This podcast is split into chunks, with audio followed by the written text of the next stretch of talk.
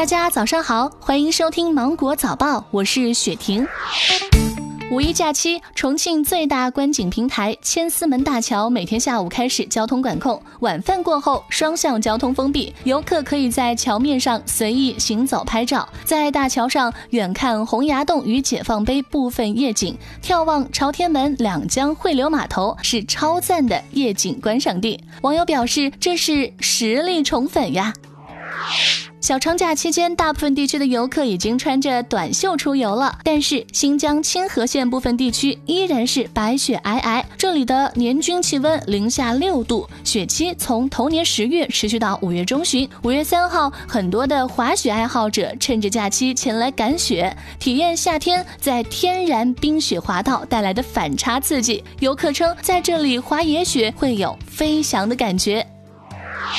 最近，杭州三墩一小区保安报警说，小区门口有一个奥特曼。民警赶到现场，发现这个机器人实际上是一个假面骑士。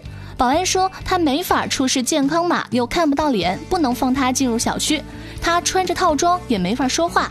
随后，这假面骑士的朋友赶来解释说，小伙子是玩 cosplay 的，这一套装是他去附近商场搞活动穿的，价值一万多，要用专门的螺丝刀打开，但是螺丝刀没找到。最后，这个朋友强拆了头盔，头盔里的小伙满头是汗，脸都憋红了。保安核实了小伙的身份后，予以放行。武汉一家饺子馆受到疫情影响，营业艰难。但是疫情期间，饺子馆的老板仍然按时缴纳房租，房东却拒收，并一连主动减免了两个月的房租。原来，房东及家人曾先后感染了新冠肺炎，自己住院二十多天，这期间得到过许多帮助。为了回报社会，帮助租户们渡过难关，他主动提出免收两个月租金，助力租户逐步恢复正常营业。五月二号，宁夏中卫几个小孩攀爬天然气管道，上到二楼的阳台，甚至从天然气管道跳到了地上。物业公司称，楼房属于正在装修的营业房，之前还出现过孩子点燃柳絮的现象，主要是小孩没开学太无聊了。现在已派人前去提醒。随着气温的飙升，空调已经必不可少。江苏省疾控中心专家建议，首选自然通风，多开窗，加强空气流通。如果使用集中空调，应该注意空调的类型，如空调通风系统为全空气系统，应关闭回风阀，采用全新风方式运行。如果空调的通风系统为风机盘管加新风系统，应确保新风直接来自室外，并保证排风系统正常运行，新风最好一直开着。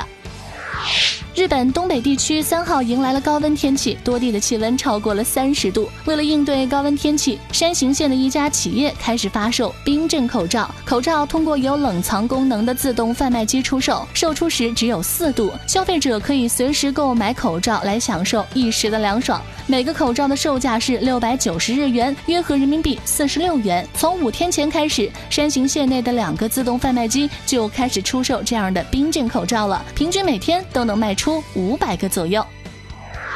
据西媒报道，西班牙加利西亚的公司联合发明了一个特殊的钥匙扣，名为 Low Touch，它可以拉开所有类型的门而不接触门把手，以此来避免新冠病毒的传播。得益于其特殊的材料，细菌无法停留在它的表面。目前已经有一万个钥匙扣被分配给了最易感病毒的人群，特别是医护人员。